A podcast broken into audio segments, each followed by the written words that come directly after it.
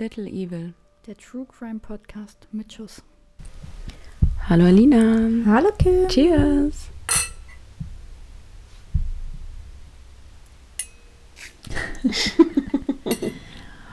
Heute trinken wir Aperol, Mhm. ähm, aber mit Wein anstatt Prosecco. Ja, weil wir lieben Wein und wir hassen Prosecco. Genau. Also es ist echt was mit Sekt zusammen. Das geht für mich gar nicht. Also Das geht mir vor allem immer richtig in den Kopf. Das kommt noch dazu. Ähm, der Tag danach quält einen immer ziemlich. Und deswegen lassen wir das einfach. Ne? Ist okay, wir lassen es einfach. Ja, Aber schmeckt doch auch. ja, auf jeden Fall. Ich habe Alina Mhm. heute erstmalig davon überzeugt. Ja, ich hatte das tatsächlich vorher noch nie getrunken. Shame on me. Shame on you. Aber ähm, Bitte einmal bei Instagram großer Shitstorm für Alina. Shame on you. Was soll denn das jetzt? ja, was haben wir heute Schönes? Wir haben heute. Stopp, bevor du anfängst, ich möchte noch eine Sache vorher erwähnen. Wir haben unsere erste Werbeanfrage bekommen. Oh Maja. Wir haben unsere erste Werbeanfrage bekommen. Ja, Für Wollen wir- Sakar.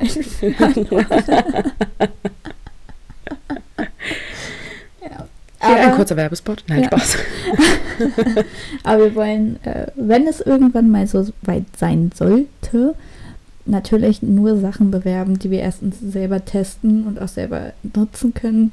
Und Wo wir halt auch hinterstehen. Ja, ich sag mal so, mit Sackhaarentfernung ist das schwierig.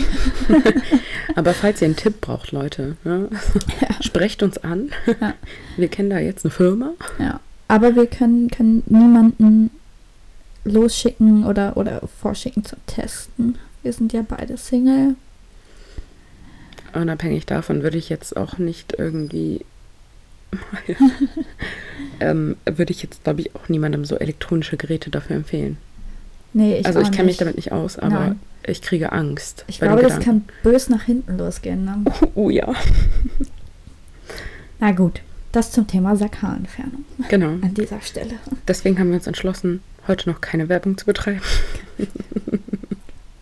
Ja. Well. ja. well. Und deswegen steigen wir heute ein mit unserer Stalker-Folge. Genau. Es geht um mordende Stalker. Ganz kurzer Disclaimer vorab. Wir möchten ganz kurz vorweg sagen, dass das nicht der Regelfall ist. Nein. Also es artet natürlich nicht immer in Mord oder Gewalt oder sonstiges aus. In den selten, seltensten Fällen sogar eigentlich. Genau. Aber das ist natürlich trotzdem ähm, mit Vorsicht äh, zu sehen alles. Und das kann, kann gefährlicher werden, als man denkt. Also wenn ihr da Probleme habt, meldet euch bei der Polizei oder sonstiges. Und vor allem auch bei euren Freunden und eurer Familie sagt ihnen auf jeden Fall Bescheid. An der Stelle dann auch nochmal eine kurze Triggerwarnung vorab. Wenn ihr selber Opfer vom Stalking oder Nachstellung geworden seid, wenn euch das triggert, dann überspringt diese Folge. genau. Dann starten wir erstmal. Genau, du legst los. genau. Wir machen heute quasi auch ein inoffizielles ähm, XXL-Special, voraussichtlich. Ja, unsere Fälle sind beide verhältnismäßig äh, lang, zumindest. Äh, also wir schreiben das ja schon vorher auf, ne? Ja. Wir haben auf jeden Fall äh, mehr als sonst. Ja, ist ein bisschen umfangreicher, aber es gibt natürlich auch viel zu erzählen. Genau. Und ich würde erstmal starten, so grob zu sagen, was Stalking überhaupt ist. Legen Sie los. Also, Stalking ist tatsächlich erst seit 2007 im Strafgesetzbuch verankert, tatsächlich im Paragraphen 238, wird dort aber Nachstellung genannt und nicht Stalking. Da, also es wird ganz klar differenziert, was ist Stalking, was muss vorliegen. Und äh, genau, also Stalking bezeichnet ein wiederholtes widerrechtliches Verfolgen. Das ist auch ganz wichtig, widerrechtlich. Verfolgen, nachstellen, penetrantes Belästigen, Bedrohen und Terrorisieren einer Person gegen deren Willen bis hin zu körperlicher und psychischer Gewalt. Weiter muss die Lebensgestaltung des Stalking-Opfers schwerwiegend beeinträchtigt sein. Wie eben schon gesagt, das Widerrechtliche ist natürlich wichtig, weil sonst wäre zum Beispiel ähm, auch alles Stalking, wenn die Polizei zum Beispiel wen observiert. Und das ist natürlich nicht Sinn und Zweck der Sache. Wäre blöd. Genau.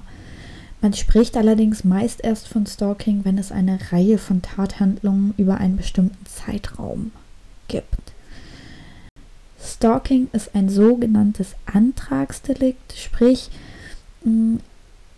selbst wenn eine Anzeige aufgenommen wird, wird das nicht sofort verfolgt, sondern das Opfer muss einen Strafantrag stellen und erst dann wird die Polizei tätig. Wobei es so ist, dass die auch vorher ähm, schon tätig in dem Sinne werden können, dass sie eine Gefährderansprache halten können. Bei einer Anklage und Verurteilung droht dem Stalker eine Freiheitsstrafe von bis zu drei Jahren oder eben eine Geldstrafe. Genau, hier ist auch nochmal zu sagen, dass Stalking oft unterschätzt wird. So, natürlich haben wir ja vorhin schon gesagt, das artet nicht immer in Gewalt aus oder ähnliches, aber unterschätzen sollte man das natürlich trotzdem nicht. Genau, das ist so grob zum Stalking. Da gibt es natürlich auch ganz viele juristische Ausführungen. Das würde aber den Rahmen sprengen. Das ist so grob das, was es dazu zu sagen gibt. Falls es euch interessiert, hat sogar die Polizei eine eigene Seite extra für Stalking. Da steht einiges drin. Genau. Das erstmal dazu. Und dann würde ich auch mit meinem Fall einsteigen, es sei denn, du möchtest noch irgendwas dazu sagen. Nö. Super.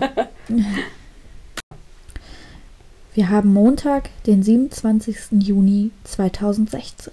Genau gesagt ist es 16.40 Uhr, als Kommissar R. auf der Polizeiwache 52 in Berlin-Kreuzberg die Strafanzeige wegen Nachstellung aufnimmt. Jan Mirko L. saß vor dem Beamten und berichtete darüber, dass er durch die ständige Kontaktaufnahme seitens Gerwald Brunner das Gefühl habe, erheblich in seiner Lebensqualität eingeschränkt zu sein und er befürchte, dass die Situation eskalieren könne, da er Brunner körperlich unterlegen sei. Dies war auch tatsächlich der Fall, denn Jan Mirko L. war eher ein schmächtiger, kleinerer Mann. Gerwald Brunner hingegen, welcher gern auch Faxe genannt wurde, war ein zwei Meter großer, stämmiger Mann, welcher gern eine leuchtend orangene Latzhose und dazu um den Kopf eingeschlungenes Palästinensertuch trug. Er selbst gab sich den Namen Gerwald Klaus Brunner. Brunner und Jan Mirko L. lernten sich auf der Arbeit kennen, denn Brunner war ein Politiker und Abgeordneter der Berliner Piratenpartei, das sogenannte Gesicht der Partei. Jan Mirko L. arbeitete für Brunner. Er war wirklich erfreut darüber, die Stelle als persönlicher Mitarbeiter von Faxe bekommen zu haben. Er hatte nämlich die Schule abgebrochen, eine Ausbildung frühzeitig verlassen ohne Abschluss und noch nie so wirklich gearbeitet. Die Eltern von Jan Mirko L. waren selber auch erfreut. Die beiden hatten nämlich sehr gute Jobs. Die Mutter war eine promovierte Lehrerin und der Vater war Psychologe. Umso mehr freuten sie sich schließlich für ihren Jan, denn er hatte schließlich einen Job in der Politik, mehr oder minder. Außerdem freute es sie für Jan, denn Jan bewunderte Faxe. Er schwärmte quasi von ihm, von seiner Gradlinigkeit. Laut seinen Aussagen seien sie sogar richtige Freunde geworden. Faxe half bei Jans Umzug, baute Möbel für ihn zusammen und machte ihm kleinere Geschenke. Es gab sogar eine gemeinsame Reise. Wie es nun aber kommen musste, verliebte sich der homosexuelle Faxe in Jan Mirko L. Faxe wollte eine tiefgründige Beziehung führen. Jan Mirko L. allerdings wollte das nicht, denn er hat keine Gefühle für ihn. Jan Mirko L. hingegen hatte keine Gefühle für Faxe und er ist ein heterosexueller Mann. Es gab zwar zu dem Zeitpunkt keine Frau in seinem Leben, aber ein Interesse an einer Beziehung mit Faxe bzw. mit einem Mann hat er trotzdem nicht. Aufgrund dessen hat Jan Mirko L. Ende 2014 das Arbeitsverhältnis angeblich einvernehmlich beendet. Doch damit sollte das Thema Faxe für Jan Mirko L. nicht beendet sein. Seitdem er seinen Dienst für die Partei niederlegte, wurde er von Faxe verfolgt. Er bombardierte ihn mit Anrufen und Textnachrichten. Weiter habe Faxe ein Facebook-Profil mit dem Namen Jan Mirko L. angelegt, um so bei Freunden und Bekannten von Jan an Informationen zu kommen. Dieses Profil tauchte erstmalig am 23. Juni 2016 auf. Ein Freund machte Jan darauf aufmerksam. Dieser war total entsetzt und wusste gar nichts von dem Facebook-Profil, denn er selber hat ja kein Facebook. Vier Tage später suchte Jan Mirko L. ja dann auch endlich die Polizei auf. So langsam aber sicher wurde Jan Mirko L. die Sache ungeheuerlich, sagte er bei der Polizei aus. Er gab auch zu Protokoll, dass Faxi ihm bereits vor der Wohnungstür abpasste. Jan Mirko L. bat ihn mehrfach, ihn einfach in Ruhe zu lassen, ihn einfach nicht mehr zu kontaktieren oder ihm aufzulauern. Doch vergebens. Faxe entgegnete nur, er würde richtigen Terror veranstalten. Nachdem der Abgeordnete der Piratenpartei angezeigt wurde, begann natürlich auch die dazugehörige Bürokratie. Dies ist leider in vielen Fällen des Stalkings der Fall, denn Stalking ist ja, wie bereits am Anfang erwähnt, ein Antragsdelikt. Der Kommissar, also Kommissar R, wie am Anfang gesagt, gab die Anzeige an das Abschnittskommissariat 36 weiter, denn dort lag halt die Zuständigkeit. Soweit, so gut, erstmal alles richtig. Genau. Nun noch einmal, damit das nicht in Vergessenheit gerät, die Anzeige wurde am 27. Juni 2016 aufgenommen. Am 18. Juli 2016, also drei Wochen später, wurde Jan Mirko L. ein Fragebogen zugesandt. Er solle doch bitte noch einmal eine eigene ausführliche Sachverhaltsschilderung abgeben und dann entscheiden, ob er einen Strafantrag stellen möchte. Normalerweise wird dieser direkt bei der Aufnahme der Anzeige des Opfers aufgenommen oder eben nicht. Zumindest wird das Opfer ja, dazu so befragt. Das, ja. das war bei Jan Mirkoel aber nicht der Fall. Wieso, weshalb, warum? Darauf gibt es bis heute keine Aussagen der Polizei Berlin. In dem Fall von Stalking ist es allerdings so, wie vorhin schon gesagt, dass die Polizei auch ohne Strafantrag zumindest ein wenig handeln kann. Zumindest hätte eine Gefährderansprache gehalten werden können um zumindest Faxe aufzuzeigen, dass man von dem Fall weiß und dass er bekannt ist. Doch auch das geschieht nicht. Stattdessen wartet man auf eine Antwort seitens Mirko. Nach Aussagen der Polizei gab es zu dem Zeitpunkt keine Anhaltspunkte oder Beweise für eine unmittelbare Gefährdung. Als die Antwort von Jan Mirko L. auf sich warten lässt, wurde am 17. August 2016 ein Schlussbericht für Kleinkriminalität angefertigt und der Staatsanwaltschaft übergeben. Somit war der Fall für die Polizei erledigt. Nach der Beendigung des Arbeitsverhältnisses Ende 2014 lebte Jan Mirko L. von Hartz IV. Er pflegte seine Großmutter und fuhr gelegentlich in ein Mediationszentrum der Anhänger von Martha Amritana Sami. Tut mir leid, wenn ich das Gesundheit. falsch ausspreche. Ähm, das ist eine Innerin, die halt für Weltfrieden und Nächstenliebe predigte. Weiter lernte er eine afghanische Flüchtlingsfamilie kennen und half diesen mit der Betreuung der Kinder, falls die Mutter zum Sprachkurs musste oder eben auch beim Einkaufen. Ansonsten hatte Jan Mirkoel eine große Vorliebe für Brettspiele. Diese sammelten sich bei ihm bis unter die Decke. Eine Freundin gab es wohl nicht und auch der Kontakt zur Faxe brach größtenteils ab. Einmal ging Jan Mirkoel noch zum Geburtstag von ihm, da er ihm die Trennung in Anführungszeichen nicht allzu schwer machen wollte. Jan Mirkoel war einfach zu gutmütig und hatte die Gefahr, welche von Faxe ausging, unterschätzt. Doch wie wir bereits wissen, ließ Faxe nicht von ihm ab. Im Gegenteil, es wurde immer schlimmer und schlimmer. Nach der Erstellung des Facebook-Profils, dem Abfangen an der Wohnung und terrorisierenden Nachrichten ging es weiter. Er wurde immer aufdringlicher. Er lauerte seinem sogenannten Wuschelkopf, wie er ihn nannte, immer öfter auf. Es uferte so weit aus, dass Faxe sein Opfer sogar bis zum Bahnhof und weiter verfolgte. Nichts half, keine Ansprachen, kein Bitten und nicht einmal ein Anschreien. Faxe wollte Freunde von Jan Mirko L dafür bezahlen, dass sie ihn ausspionieren. Als Jan Mirkoel eine Kamera in seinem Duschkopf fand, rief dieser nur noch aufgelöst und weint seine Mutter an. Oh Denn er ging davon aus, dass Faxe bei ihm eingedrungen sei, um die Kamera zu installieren. Diese Vorfälle gab Jan Mirkoel allerdings nicht der Polizei bekannt. Wäre sein Fall dann eventuell ernster genommen worden? Man weiß es nicht. Doch wie könnte es anders sein, beteuerte Faxe, dies natürlich niemals getan zu haben. Im Gegenzug zeigte er am 1. Juni 2016, also noch vor der Anzeige von Jan Mirkoel, diesen an, wegen Verleumdung. Und jetzt habe ich ein Zitat von ihm.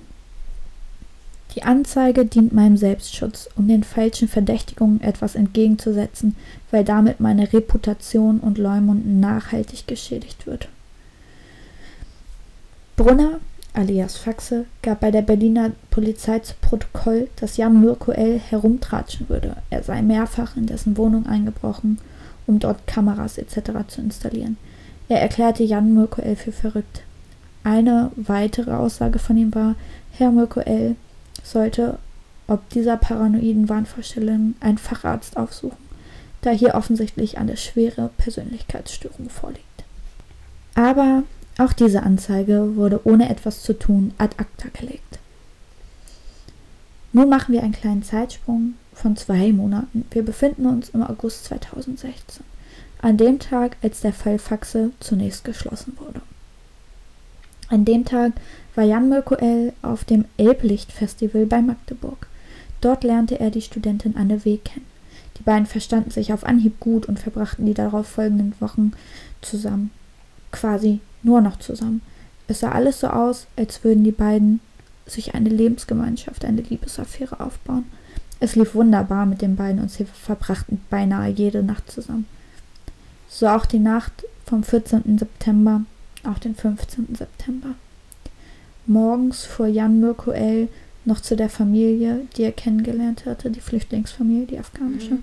und passte dort auf die Kinder auf. Mittags aß er gemeinsam mit seiner Anne und wollte anschließend zu einem Kumpel, um Tischtennis zu spielen. Anne verweilte derzeit in der Wohnung, ging aber gegen 17 Uhr. Die beiden hatten sich für abends wieder verabredet. Allerdings war zu dem Zeitpunkt noch nicht klar, wann und wo sie sich treffen würden und wo sie nächtigen würden. Faxe wurde am selben Tag gegen 18 Uhr von einer Überwachungskamera vor einem Kiosk in Steglitz gesichtet. Er stellte eine Sackkarre mit einem riesigen Koffer vor dem Kiosk ab und ging hinein. Der Kiosk in Steglitz war um die 15 Kilometer von der Wohnung von Jan Mirko L. entfernt. Von dort aus, also von dem Kiosk, nahm er die Bahn in Richtung Zentrum, in Richtung Jan Mirko Els Wohnung. Mit der Sackkarre? Und dem Koffer da drauf. Oh Gott, verrückt. In der Bahn wurde Faxe sogar noch von einer Bekannten erkannt. Diese wunderte sich noch über den gewaltigen Rollwagen, wie sie es nannte.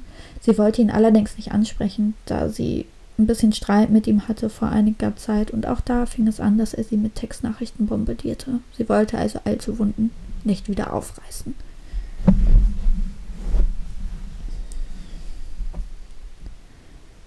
Gegen 21.30 Uhr schrieb Anna W. noch eine Textnachricht an Jan Mirkoel, doch sie erhielt nie eine Antwort.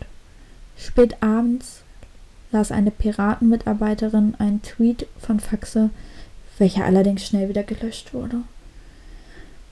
Mein Herzmensch wurde heute in Berlin totgeschlagen, waren die Zeilen, welche er auf Twitter postete und dann wieder löschte. Vier Tage nach dem Verschwinden von Jan Mirko L., also am 19. September, erhielt die Berliner Piratenpartei gegen Mittag einen Brief von ihrem Faxe. Wenn ihr das hier lest, bin ich tot. Bitte informiert die Polizei und gebt ihr den Wohnungsschlüssel, den ich beigelegt habe.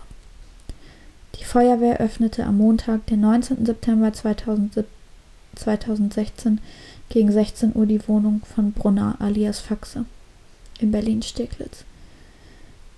Die Berliner Mordkommission war ebenfalls vor Ort und betrat die Wohnung.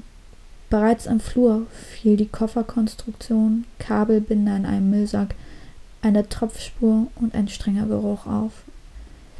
Die gesamte Wohnung von Brunner glich einem einzigen Chaos. Überall Müll, dreckige Wäsche, Sextoys, Fetischkleidung, alles, was man sich nur vorstellen konnte. Sehr unüblich übrigens bei einem Selbstmord. Also viele Selbstmörder räumen vorher noch auf, waschen ihre Wäsche, machen alles sauber tatsächlich. Auf einer Matratze im Wohnzimmer lag eine Leiche eines unbekleideten, schmächtigen Mannes. Zunächst ist die Identität ungeklärt. Allerdings konnte man sofort ausschließen, dass es sich um Brunner handelt. Die Leiche war in der Embryonalstellung gefunden worden. Zunächst gab es äußerlich keine offensichtlichen Merkmale für eine Todesursache. Später wurde die Leiche als Jan Mirko L. identifiziert. Im zweiten Zimmer wurde anschließend die Leiche von Gerwald Klaus Brunner alias Faxe gefunden. Dieser hatte um seine Handgelenke abisolierte Kupferkabel, welche mit einer Steckdose verbunden waren. So war zumindest hier relativ schnell die Todesursache klar. Nun gilt es, den Tathergang zu rekonstruieren. Was war hier passiert? Anfangs fiel auf, dass es sich aufgrund der unterschiedlichen Leichenfäulnis nicht um eine natürliche Todesursache handeln konnte. Es sterben nicht innerhalb von ein paar Tagen zwei junge Männer gleichzeitig. Das geht nicht. Ne? Sehr unwahrscheinlich zumindest. Ja, unwahrscheinlich. Ja. Und wenn einer stirbt, ruft man ja normalerweise dann noch einen Notarzt oder ähnliches. Ja. Naja. Bei Faxe war aufgrund der Umstände, wie zum Beispiel die abisolierten Kabel, klar, dass der Tod aufgrund der Stromzufuhr bzw. der Stromeinwirkung eingetreten ist. Die Stromzufuhr führt zu Herzkammerflimmern und dadurch versagt dann einfach das Herz. Ne?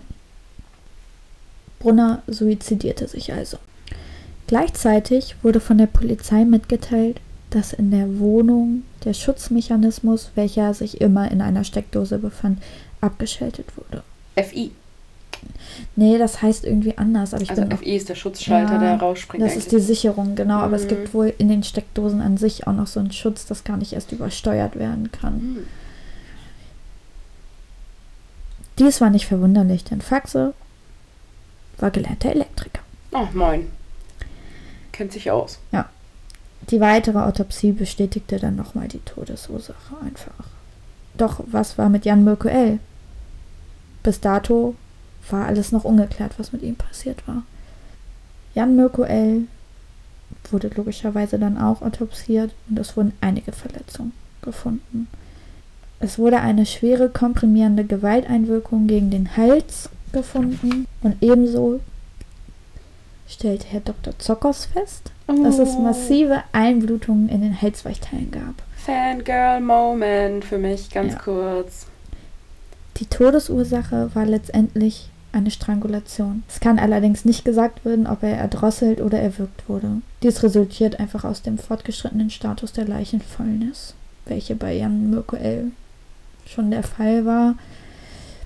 Es konnte sich halt im Endeffekt ja nicht festgelegt werden. Weiter wurden Rippenfrakturen und ein gebrochenes Brustbein gefunden. Die Art der Verletzung, welche Jan Michael hatte, konnten sich nur darauf zurückführen lassen, dass Faxe sich auf den Brustkorb gekniet hat. Also, dass mhm. er lag, gerade lag und er sich mit beiden Knien ja, halt draufgekniet ja. hat einfach. Nun gibt es verschiedene Theorien zu allem, was genau passiert ist. Also Todesursachen sind klar, nur halt nicht genau, wie das alles abgelaufen ist. Eine Theorie ist, dass Jan Mirko überwältigt wurde, bewusstlos gemacht wurde, gefesselt und geknebelt wurde und mit der Sackkarre in die Wohnung von Brunner gebracht wurde. Er wurde dann mit Kabelbindern gefesselt, die hat man ja, wie gesagt, auch im Flug gefunden.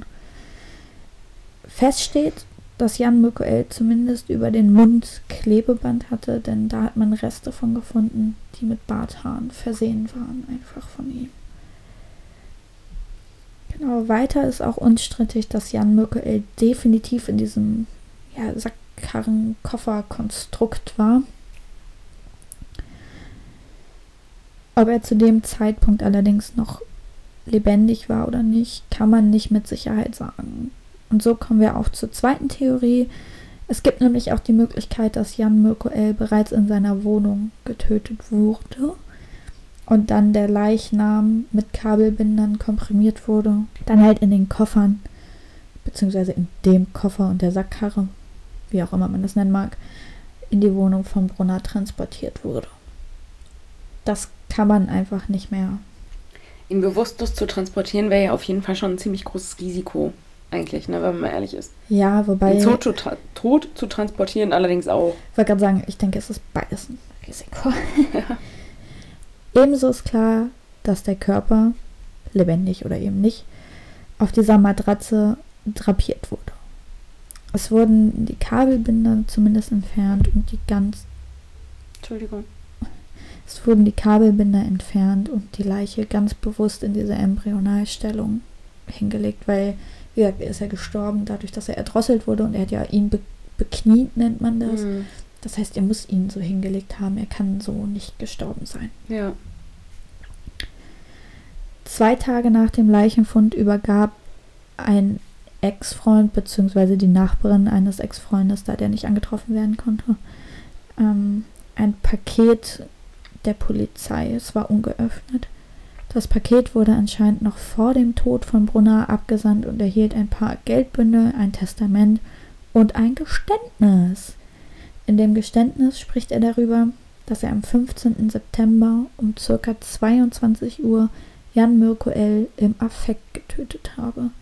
Er schrieb auch, ich kann ohne ihn nicht leben und folge ihm. Mhm. Für die Polizei ist der Fall damit erledigt, da gegen Tote nicht ermittelt wird. Genauso konnte ausgeschlossen werden, dass es einen Mittäter gab. Ob man wirklich von einer Tat im Affekt sprechen kann, ich denke nicht. Für mich wirkt das alles sehr geplant. Mhm. Jetzt komme ich noch ganz kurz zu der Kindheit bzw. dem Leben von Brunner alias Faxe. Brunners Kindheit war von Brutalität und Gewalt geprägt. Er wuchs auf einem Bauernhof im Teutoburger Wald auf und hatte noch vier weitere Geschwister. Schon früh spielte Gewalt eine Rolle in seinem Leben, da seine Eltern Ludendorffianer waren. Wem das nicht sagt, ähm, das war so eine rechtsradikale Be oder ist eine rechtsradikale Bewegung, welche Anhänger vom General Ludendorff sind. Er wurde mit vielen Wahnvorstellungen und Prügel, Prügel erzogen. Ebenfalls wurden er und seine Geschwister zum Bund Heimattreuer Jugend geschickt. Also Mhm. eine rechtsradikale Ja, Organisation für junge Männer und Frauen. Mhm. Klingt auch schon rechtsradikal. Genau.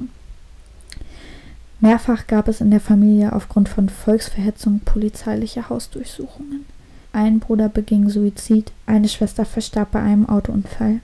Nach eigenen Aussagen war Gerwald Brunner mehrfach Opfer von Mobbing. Auch nach seinen eigenen Aussagen wurde er mehrfach durch Sachbeschädigung, Tierquälerei und Schlägereien damals schon auffällig. Oh, die Klassiker. Genau. All dies spielte auch im Erwachsenenalter natürlich noch eine große Rolle. Meine, wenn man sowas erfährt, dann kannst du das ja nicht einfach aus deinem Gedächtnis löschen. Das funktioniert ja nicht. Ihn plagte Narzissmus und ein gewisser Verfolgungswahn. Nachdem seine Eltern und einer der Brüder nach Kanada auswanderten, brach Brunner den Kontakt gänzlich ab. Von 1992 bis 95 war Faxe Soldat auf Zeit. Auch da gab es schon Auffälligkeiten. Er fühlte sich zu einem Unteroffizier hingezogen, doch der erwiderte seine Liebe nicht und verspottete ihn. Brunner drehte daraufhin durch und schlug wild auf ihn ein. Mhm. Aufgrund dieses Vorfalls wurde er fristlos entlassen. Schon früher war er somit gewalttätig und eher ein Einzelgänger und das zeigte sich später auch in der Parteiarbeit. Er war letztendlich allein, völlig isoliert von seinen Parteikollegen. Seine aufbrausende Art mit cholerischen Zügen sorgte bei einigen Parteikollegen für eine gewisse Angst. Andererseits sagte man ihm auch nach, dass er sich sehr für die Interessen seiner Parteianhänger ins Zeug legte. Da stellt sich jetzt nur die Frage, wo das alles zusammenpasst. Fertig. Oh. Ja. Krasser Fall. Verrückt, dass er sich auch suizidiert hat. Ja, er ne, hat ja auch geschrieben, ohne ihn kann er nicht, will er nicht, Mhm. wie auch immer. Und ähm, genau, das ist total abgefahren. Später hat man auch noch herausgefunden, dass er an seinem Schlüsselbund auch einen Schlüssel von Jan Mirko Els Wohnung hatte. Verrückt. Ja. Warum lachst du mich aus? Ich muss hier doch ran. Ja. Ja, ich finde, das ist irgendwie so voll, voll der traurige Fall Ja, auch, definitiv.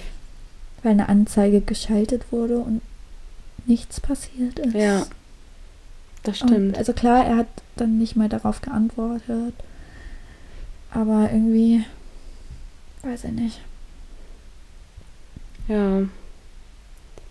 Nicht schön. Hui. Ja. Ja, auf jeden Fall starker Fall. Interessant auch, dass es ein deutscher Fall ist. Finde ich auch ganz gut. Hatten wir noch gar nicht. Ich überlege Schweizer gerade. hattest du mal. Einen Schweizer hatte ich, Ja. genau. Und auch ein Fall, der noch nicht so lange her ist und über jemanden, der ja doch schon in Anführungszeichen ziemlich prominent war. Stimmt. Ja, den hattest du auch noch. Den habe ich schon fast vergessen. Genau. Ich bin wieder in den USA. Bei mir geht es um eine Frau, die tatsächlich auch Anzeige erstattet hat, aber der auch nicht so richtig geholfen werden konnte. Februar 2010. Die vierfache Mutter Rachel Anderson lebt mit zwei ihrer Kindern in einer Kleinstadt in Idaho, USA. Die Kleinstadt heißt übrigens Moskau. Ihre beiden ältesten Töchter sind bereits erwachsen und schon ausgezogen. Rachel ist übrigens erst 40. Erst vor wenigen Wochen hatte sich Rachel von ihrem zweiten Ehemann Charles Capone, er behauptet übrigens, er sei ein direkter Nachfahre von Al Capone, getrennt. Sie war nur wenige Monate verheiratet. Rachel lässt sich auch von einer zweiten gescheiterten Ehe aber nicht entmutigen. Sie hat ein Haus, einen Job und vier wundervolle Kinder. Sie ist zufrieden mit ihrem Leben und ein insgesamt glücklicher Mensch. Bis die Anrufe beginnen. Die ersten Anrufe kommen von unterdrückten Rufnummern. Es scheint niemand an der Leitung zu sein. Tage später hört man Musik im Hintergrund, doch niemand antwortet auf ihr Nachfragen. Rachel kommt das seltsam vor. Also ändert sie ihre Telefonnummer und nimmt bei unbekannten Anrufen einfach nicht mehr ab. Das Problem scheint gelöst. Doch nur wenige Ta Tage später erhält Rachel Anrufe von ihr unbekannten, aber nicht unterdrückten Rufnummern. Sie hebt ab. Eine verzerrte Stimme spricht zu ihr, sagt ihr, wo sie ist, was sie macht und in welchen Räumen in ihrem Haus Licht brennt. Ich möchte dir an der Stelle mal einen kurzen Ausschnitt von einem originalen Anruf abspielen, den sie aufgezeichnet hat selber. Hat sie den auch an.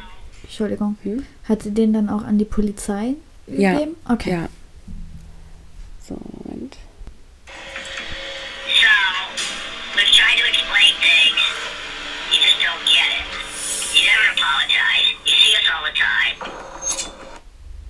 Also schon echt creepy. Ja, und vor allem auch super anstrengend zuzuhören, diese komische Stimme, Mhm. die derjenige sich ausgewählt hat. Ja, also frei übersetzt heißt das, wir haben versucht, es dir zu erklären, aber du verstehst es nicht. Du entschuldigst dich nie, du siehst uns ständig. Also schon halt wirklich Cringe. creepy, ja. Rachel wird auch langsam nervös. Sie verständigt die Polizei und ihre Familie. Ihre Tochter bietet ihr an, bei ihr zu bleiben, aber Rachel möchte niemand weiteres in Gefahr bringen. Nachts schläft sie nur noch mit eingeschaltetem Licht. Rachel wechselt wieder ihre Rufnummer, doch das hält den unbekannten Anrufer nicht ab, sie weiterhin zu terrorisieren. Rachels Schwester vermutet bereits, dass es jemand sein müsste, den sie gut kennt, wenn er immer ihre aktuelle Handynummer hat. Aber Rachel wüsste nicht, wer ihr solche Angst einjagen sollte. Dann treibt der Anrufer es noch ein Stück weiter. Am Abend des 14. März 2010 telefoniert Rachel gerade mit ihrer Schwester und wirft nur zufällig einen Blick aus dem Fenster. Doch was sie dort sieht, lässt ihr fast das Blut in den Adern gefrieren. Eine dunkel gekleidete Gestalt schleicht um ihr Auto herum, zückt einen Gegenstand und schlitzt ihr die Reifen auf. Rachel alarmiert sofort die Polizei. Bis diese eintrifft, ist der Unbekannte aber längst verschwunden. Rachel ist aufgelöst. Von all der Freude, die sie immer versprühte, war nicht mehr viel übrig. Ihr Leben bestand jetzt aus Angst, aus schlaflosen Nächten und großen Sorgen. Rachel fürchtete um ihr Leben, leiht sich sogar eine Schusswaffe. Inzwischen führt sie ein sogenanntes Stalking-Tagebuch. Also sie führt quasi Protokoll darüber, wann sie Anrufe bekommt, was der Anrufer Mhm. sagt, zeichnet die Anrufe auf. Deswegen haben wir diesen Anruf von vorhin. Mhm. Und wenn sie jemanden sieht oder ähnliches. Nicht einmal zwei Wochen später, als Rachel gerade bei der Arbeit ist, Arbeitgeber ist ihr erster Ehemann Dennis Plunkett, sie verstehen sich noch sehr gut, Mhm. schlägt der Stalker erneut zu. Als Rachel das Büro verlässt und zu ihrem Auto zurückkehrt, stellt sie fest, dass die Heckscheibe ihres Autos zerschlagen ist. Wieder geht Rachel zur Polizei, nunmehr mit einem Verdacht. Sie teilt dem zuständigen Beamten mit, dass sie ihren ehemaligen Lebensgefährten William verdächtige. Sie haben sich über zwei Jahre nicht gesehen, aber kürzlich hätte er sich wieder bei ihr gemeldet. Rachel erwähnt bei der Polizei auch ihren noch Ehemann Charles. Die beiden lernten sich 2009 in einer Bar kennen und heiraten nach nur sechs Monaten. Im Januar 2010 trennte sich Rachel bereits wieder von Charles und dieser zieht zu seinem Freund Bert Bogdan. Charles sprach gut von Rachel, er respektierte sie, wird Bert später in einem Interview aussagen. Charles und Rachel bleiben auch nach der Trennung weiter in Kontakt. Charles führt eine Kfz-Werkstatt, repariert öfter Rachels Auto nach den Anschlägen des Stalkers. Nette Nebeneinkommensquelle. Ich gehe nämlich davon aus, dass er das selber war, ihr Auto zu zerstören. Wir werden sehen, wir werden sehen. Er ist ihr eine große Stütze. Er bekommt selbst Anrufe des Stalkers. Auch Charles verdächtigt Rachels Ex-Freund William. Am 16. April 2010 sucht Rachel erneut Charles Werkstatt auf. Ihr Auto mache seltsame Geräusche. Charles gibt ihr einen Leihwagen mit und verabschiedet sie. Die Reparatur würde etwas dauern. Er wird der Letzte sein, der Rachel jemals gesehen hat. Am 18. April sind Rachels beiden Töchter bereits besorgt. Zwei Tage hatten sie nichts von ihrer Mutter gehört. Sofort versuchen die beiden, sie zu erreichen. Das Telefon klingelt, aber Rachel hebt nicht ab. Am 19. April hat Rachel einen weiteren Termin bei der Polizei, aber sie erscheint nicht. Ebenso bleibt sie der Arbeit fern. Die beiden Töchter und auch Rachels Schwester sind inzwischen extrem besorgt. Die Schwester fährt noch in derselben Nacht los. 14 Stunden Fahrt trennen sie von ihren besorgten Nichten. Sie kontaktieren die Polizei. Die Polizei versucht Rachels Handy über einen sogenannten Stealth Ping, eine stille SMS, zu orten. Der erste Ping ist erfolgreich. Die Polizei sendet einen weiteren Ping, denn je mehr Pings du versendest, desto genauer ist der Standort. Doch der zweite Ping schlug bereits fehl. Das Handy ist also ausgeschaltet oder der Akku ist leer. Detective Jackie Nichols beteiligt sich an den Ermittlungen. Ein Glücksgriff, wie sich später herausstellen wird. Sie hat nicht nur viele private Gemeinsamkeiten mit Rachel, sie sieht ihr sogar ziemlich ähnlich. Gruselig. Mhm. Jackie Nichols begeht gemeinsam mit Rachels Töchtern das Haus der Mutter. Die Töchter trauten sich nicht, das Haus allein zu betreten. Sie hatten Angst, ihre Mutter tot aufzufinden. Ja. Sie stellten das gesamte Haus auf den Kopf, öffneten sogar Müllsäcke im Haus, um sicherzustellen, dass sich darin keine Leichenteile befinden. Die Polizei verständigt inzwischen William, den Ex-Freund von Rachel, doch kann diesen recht schnell von der Liste der Verdächtigen streichen. Als nächstes wird Dennis, Rachels erster Ehemann, überprüft. Rachel hatte ihn kurz bevor sie am 16. April in die Werkstatt fuhr noch angerufen. Eine Mieterin von Dennis sagt bei der Polizei aus, dass er sich auch verdächtig verhalten hätte. Er hätte ihr sogar einmal gesagt, dass sie bloß nicht die Polizei ohne Durchsuchungsbeschluss in seine Wohnung lassen soll. Doch als die Polizei auf der Suche nach Rachel vor seiner Tür steht, lässt er die Beamten seine Wohnung sogar freiwillig durchsuchen. Es gibt keinerlei Anhaltspunkte auf eine Tatbeteiligung. Generell wird nichts Auffälliges festgestellt. Auch er wird von der Liste der Verdächtigen gestrichen. Der dritte Verdächtige ist Charles, also der noch Ehemann. Hm. Die Polizei sucht seine Werkstatt auf, stellt ihm ein paar Fragen. Charles zeigt dem Ermittler auf Rachels Auto und merkt an, dass er den Leihwagen auch nicht zurückgehalten hätte. Hm. Der Ermittler fragt Charles schließlich, ob er von dem Stalker wüsste. Achtung, überraschende Wendung. Charles gibt bei der Polizei zu, dass er es gewesen ist. Oh Gott. Aber es sei nichts Ernstes gewesen. Sie hätten sich gegenseitig nachgestellt. Es sei ein Spiel zwischen ihnen gewesen.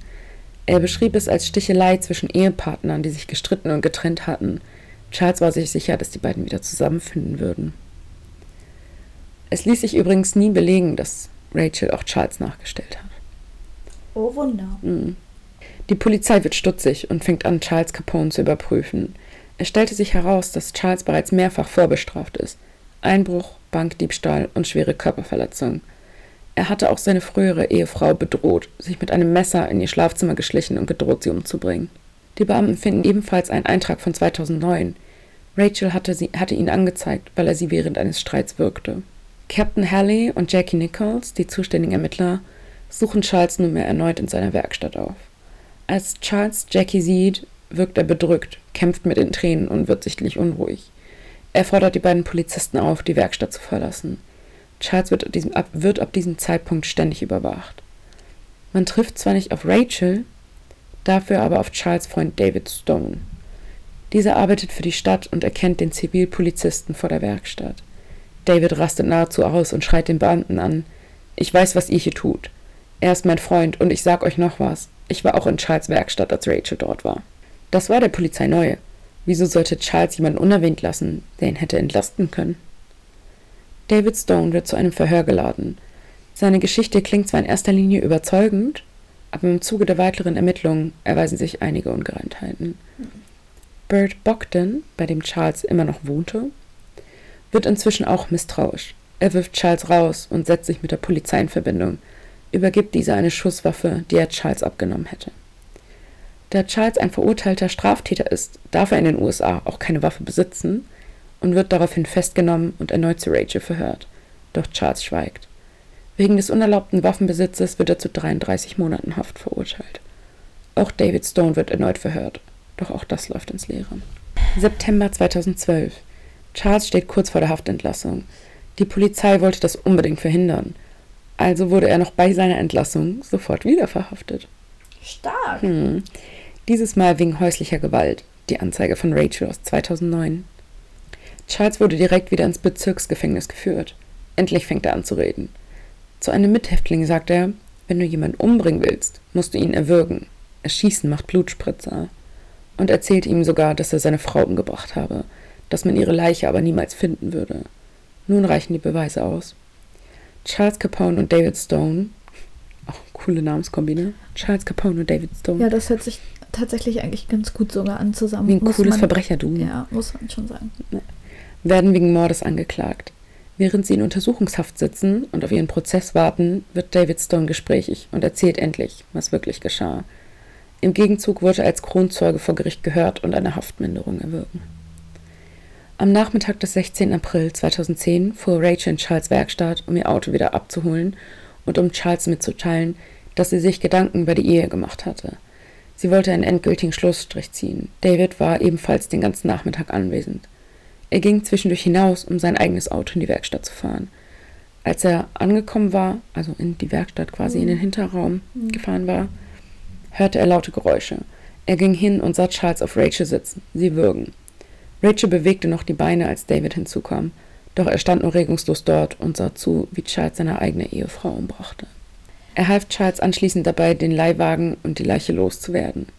Sie wickelten Rachels Körper in eine Plane und befestigten Stahlketten, um die Leiche zu beschweren. David nannte später The Packet, das Paket. Stone führt die Polizei zu einer Brücke, von welcher sie Rachels Körper geworfen hatten.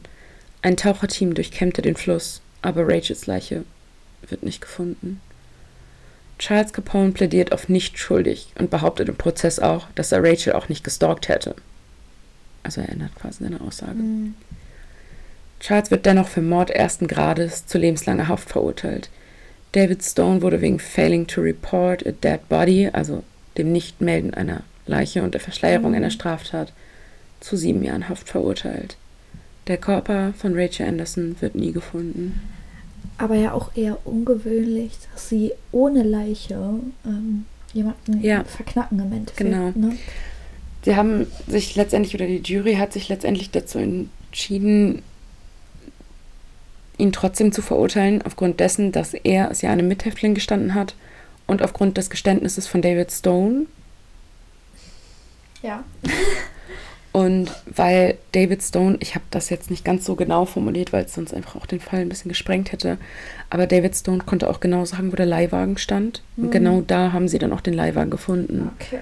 Den haben sie nämlich ungefähr 60 Kilometer außerhalb der Kleinstadt an einer Tankstelle abgestellt, haben ihre Handtasche auf dem Beifahrersitz gelassen und sogar den Schlüssel stecken lassen. Wahrscheinlich in der Hoffnung, dass jemand dieses Auto klaut. Kann gut sein. Ja, war auch gar nicht so dumm, der Plan. Ja, aber auch nicht wirklich ausgereift Ja, sie hätten den vielleicht lieber in eine Großstadt stellen sollen, als in so eine Raststätte. in sonst wo. Ja, Ja, genau. stimmt schon. Aber wie gesagt, trotzdem ja eher ungewöhnlich. Ne? Das ist ja genauso wie eigentlich ein abgetrennter Arm nicht dafür reicht, äh, Also Mhm. von der Leiche auszugehen, Ja. weil rein theoretisch gesehen könntest du ohne Arm überleben, wenn es versorgt wird. Ja, Ne, das aber wie gesagt, es gab die zwei Geständnisse und dementsprechend haben sie dann entschieden, ihn zu verurteilen oder beide ja zu verurteilen. Mhm. Und das Ding ist letztendlich auch, also Rachel hatte vier Kinder und die wäre ja nicht einfach so gegangen. Also die packt ja nicht einfach ihre Den Sachen und geht. Zumindest meinen und ich finde ja auch der zweite, also nicht der äh, äh, hat ja auch gar keinen, also der hat gar keinen Grund zu lügen, weil er sich damit ja nur selber in den Mist geritten hat. Machen wir uns nichts Ach, vor. der Stone meinst du? Ja, Mhm, genau. David Stone, ja. also nicht der Capone. Ja, der Capone. Ja, deswegen, der hat sich ja damit mehr oder minder selber in den Knast gebracht. Genau. Das ist einfach so. Ja, und der Capone, also ihr noch oder ihr damaliger noch Mhm. Ehemann, war ja nun auch schon vorbestraft, weil er seine Ex-Frau oder ihr nachgestellt hat, Mhm. bei ihr eingebrochen ist und nachts mit einem Messer an ihrem Bett stand. Also diese Frau hat auch nach seiner Verurteilung noch mal ein Interview gegeben und hat Mhm. gesagt, dass sie bis zu seiner Verhaftung jeden, äh, jeden Tag Todesängste erlitten hat. Ja, das glaube ich. Also, Mhm. das ist ja auch echt Wahnsinn. Ich würde nachts jemand an meinem Bett stehen, der bräuchte mich gar nicht mehr umbringen. Ich würde an einem Herzinfarkt wahrscheinlich Ja. sterben. Also, ohne Scheiß. Ja, Das ist schon. Boah, möchte ich auch toi toi toi niemals erleben. Echt nicht. Definitiv nicht, ja. Und ich habe mir eine Doku angesehen, wo auch die Töchter sprechen, die beiden. Ja. Von ihren Söhnen weiß man nicht viel. Generell war der Fall nicht besonders medienwirksam. Es war sehr, Mhm. sehr, sehr schwer, den zu recherchieren. Und ich habe auch zweieinhalb Wochen, glaube ich, daran gearbeitet. Ja. Und ähm, ja, zu ihren Söhnen weiß man nicht viel. Also sie hat zwei, sie hat zwei Töchter und zwei Söhne. Mhm. Und die beiden Töchter waren ja schon erwachsen, die Söhne nicht. Mhm. Und die beiden Töchter haben halt auch im Interview ausgesagt, als sie mit der Polizei das Haus begangen sind, dass ihr Lockenstab noch in der Steckdose steckte und so. Also es sah wirklich rein gar nichts danach aus. Es waren Lebensmittel im Kühlschrank, als hätte sie sich jetzt irgendwie auf die Socken gemacht. Ja, gut, das ist natürlich. Ja. Und Charles hatte noch ganz penetrant versucht, der Polizei einzureden, dass sie einen neuen Kerl gefunden hätte und mit dem abgehauen wäre. Ja, Ja, gut, das ist, äh, wie gesagt, eine Mutter mit vier Kindern, also auch wenn zwei davon schon erwachsen sind, die haut nicht einfach ab. möchte man meinen. Zumindest nicht das ohne etwa. äh, Zumindest nicht ohne, dass etwas sehr, sehr Gravierendes passiert ist. Und das Ja. ist es ja in dem Fall nicht. Und es hört sich ja auch so an, als hätte sie dann im Endeffekt ja die Scheidung gewollt und, und Mhm. nicht er. Deswegen ist er auch also- ausgerastet. Ja, ne? ja, also klar. das war ja letztendlich für ihn ja auch dieser Auslöser, der das fast so zum Überlaufen gebracht hat. Mhm. Er hatte halt gehofft, er hatte sich halt ein Prepaid-Handy gekauft Mhm. und über eine App, das hat dieser Kumpel von ihm, dieser Bert Bogdan, der ist IT-Informatiker Ja, ja. und er hatte dann halt über eine App diese Fake-Anrufe mit diesem Stimmverzerrer quasi initiiert und konnte Mhm. sich deswegen auch von diesem Prepaid-Handy quasi selber anrufen.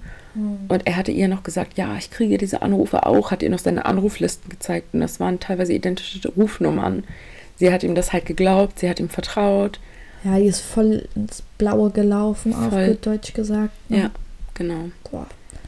Ja, krasser Fall. Also sehr, irgendwie sehr, sehr unterschiedlich zu meinem. Mhm. Weil meiner wusste ja von Anfang an, von wem er gestalkt wird. Ja. ähm, aber natürlich, also ich weiß nicht, was schlimmer ist, zu wissen, von wem man gestalkt wird oder es nicht zu Ich glaube, also, es ist beides furchtbar. Ja, auf jeden Fall. Ja, es gab ja jetzt auch vor gar nicht allzu langer Zeit diesen Fall aus Hannover mit der Flugbegleiterin, die umgebracht worden ist.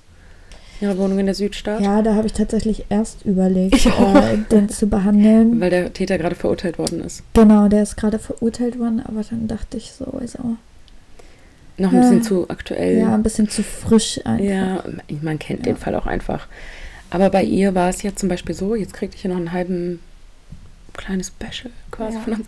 Bei ihr war es ja so, dass dieser Stalker, den sie hatte, das war ja kein ehemaliger Lebensgefährte, Mhm. wie jetzt in unseren Fällen, oder jemand, der ganz klar so ein bisschen besessen war oder im Liebeswahn war, ja. sondern das war ja ein Arbeitskollege, der mal mit ihr ausgehen wollte und sie hatte ihm gesagt, ganz klar und offen, hey, sorry, ich habe kein Interesse Und danach war das Ding für sie total durch. Ja. Also er wurde- wurde halt im Endeffekt nur einmal abgewiesen. Genau. Da, da war, also was heißt nur abgewiesen, das ist natürlich auch schlimm, aber also, Aber das gehört Ja. im Leben dazu. ja, ach, natürlich Also- gehört das dazu, das ist das Normalste Ja. der Welt. Also Genau. von daher. Und der wohnte ja auch gar nicht in Hannover. Nee. Und der hat ihr monatelang nachgestellt. Sie wusste nie, wer ihr Stalker war. Ja. Dann ist er in ihre Wohnung eingedrungen, hat sich in dem Schlafzimmer versteckt, bis sie Ja. nach Hause kam. Und sie dann halt wirklich richtig kaltblütig in ihrer eigenen Wohnung ermordet. Ja. Hat sich dann ja, glaube ich, ein oder zwei Tage später selber gestellt bei der Polizei. Ja, Es hat auf jeden Fall nicht lange gedauert, Mhm. ja. Aber das muss auch krass sein, einfach, ne? Wenn du wirklich monatelang nicht weißt, wer dieser Verrückte ist, der dir nachstellt. Ja. Und dann steht er in deiner Wohnung vor dir und du siehst diesen ehemaligen Arbeitskollegen und denkst dir in dem Moment wahrscheinlich einfach nur so, ach du Scheiße, dich habe ich Ja. monatelang nicht mehr gesehen. Ich habe schon gar nicht Wo mehr an kommst den du gedacht. her? Ja, Ja. genau. Also richtig, richtig gruselig. Ja, in dem Fall fand ich halt irgendwie auch so schlimm. Wir kommen ja auch aus Hannover, habt ihr Ja. schon öfter mal mitbekommen. Und die Südstadt sind von mir, boah, ist auf jeden Fall nicht weit entfernt und das ist so ein ganz komisches Gefühl, finde ich. Mhm. Zu wissen, dass es quasi in der Nachbarschaft, mal übertrieben gesagt, ähm, dass es mehr oder minder in der Nachbarschaft passiert. Und das finde ich ist schon komisch zu wissen. Ja, definitiv. Und ich meine, Hannover gehört ja tatsächlich zu einer der kriminellsten Städte. Wir sind ja in der Statistik ganz weit oben. Wir sind auf Platz drei tatsächlich. Ja. Also Frankfurt, Berlin, Hannover. Ja, und Dann zwischen, Leipzig. Zwischen Berlin und Hannover pendelt wohl immer so. Also die letzten Ja, das kann Jahre. sein. Und ähm, Das also ist jetzt Stand 2020. Ja. Und ich finde, also, also man weiß ja, wo man wohnt, wobei ich auch nie das Gefühl hatte, dass Hannover irgendwie äußerst kriminell ist im Gegensatz zu anderen Städten. Also Hm. äh, wo gibt es die nicht die Kriminalität? Das ist einfach so. Aber wenn dann so, Ja. also, Bei uns geht es gut ab mit den Drogen, Ja. aber ich fühle mich jetzt auch nicht unsicher in der Nee, Stadt. Also absolut nicht. ich hätte jetzt nicht Außer Angst, dass mich auf dem. Heimweg irgendwie einer abmackelt oder so, Außer weil da am- ein Verrückter langläuft. Außer am Raschplatz, das ist gefährlich, Leute. Find ich gar nicht so. Doch. Also Raschi finde ich gerade nachts, wenn du da alleine als Frau Hatte ich noch durch nie musst. Probleme mit. Doch, auf jeden Fall. Also da finde ich es gruselig. Ähm, gut, ist ja auch immer Ansichtssache. Ja. Aber das ist echt, also ganz komisch. Hm. Echt. Aber sonst fühle ich mich ja auch sehr sicher, muss man Ja. tatsächlich sagen. Ich sowieso beim Hund. Wenn ich mit dem und Hund Maya. draußen. Naja, mir, reicht, mir reicht schon, dass sie halt wirklich. Also, ich weiß nicht, ob ich dir das mal erzählt habe. Ich bin vor zwei Jahren mal abends im Dunkeln im Sommer mit dem Hund spazieren gegangen. Mhm. Und ich habe dann nie was mit. Also, ich habe wirklich nur die Hundeleine und Haustürschlüssel Mhm. und gehe dann halt mit ihr Ja. noch eine Runde. Ja. Und es war noch total schönes Wetter und sie kann Hitze nicht so gut ab. Und deswegen sind wir sehr spät gegangen, als es ein bisschen abgekühlt So ist. eine kleine Diva, muss man Sie ist leider eine kleine dazu. Prinzessin, ja. Und ich bin mit ihr diese Runde, die wir neulich gelaufen sind, ne, die, Ja. die mittelgroße Runde Die gelaufen. mittelgroße Runde. Ja. Und ich laufe dann immer durch so einen winzigen Park, aber ich laufe nicht über den Fußweg, sondern immer straight über die Wiese. Ja. Und ich habe schon die ganze Zeit gesehen, dass mir einer hinterherläuft, der sein Fahrrad nebenher schiebt. Hm. Und da denkst du dir erstmal nichts bei, ne? Ja, okay, der hat denselben Weg. Ja, ja, und dann bin ich halt auf diese Wiese abgebogen und er ist mir mit seinem Fahrrad quer fällt ein, so über diese Wiege, Wiese hinterhergelaufen. Hm. Und das kam mir schon richtig komisch vor. Ja. Und ich bin echt ein bisschen nervös geworden. Und dann ist Maya nervös geworden. Mhm. Und Halleluja hat die sich aufgebauscht. Die hat wirklich das Nackenfell aufgestellt, hat die Zähne gefletscht, hat geknurrt und Ja. gebellt. Und dann hat dieser Typ mal ganz schnell seine sieben Sachen gepackt Ja. und hat die Biege gemacht. Wobei man, also man muss ja auch dazu sagen, also Maya ist jetzt kein winziger Hund, aber halt auch kein Riesenhund. So, Nee, so ein Knie Mittelhund. Hoch, Knie hoch ungefähr. genau. Mittelhund. Mittelhund. Medium. aber ich glaube, die kann schon ganz schön fies aussehen. ey. Ich glaube auch so im Dunkeln, ne? Ja. Also du hast ja auch schon mal gesehen, wie die aussieht, wenn die das Fell aufplüstert. Ne? Also die wird Sieht ja richtig so so, witzig aus, die wie so ein Kakadu. wenn es nur das Nackenfell ist, ja. Ja. wenn sie wirklich den ganzen Körper so aufstellt, Ja. die wirkt dann ja gleich doppelt so groß. ja, das stimmt. Weil sie ist eigentlich sehr zierlich und schmal. Ja, auf jeden Aber Fall. dann, dann packt die mal richtig aus. Ich, ich nenne sie auch gerne Gazellen-Maya Oder Elsie. oder Elsie, weil sie ist eine Schneeprinzessin. Sie, sie steht auf Schnee. Ja. Ja, weiß ich nicht.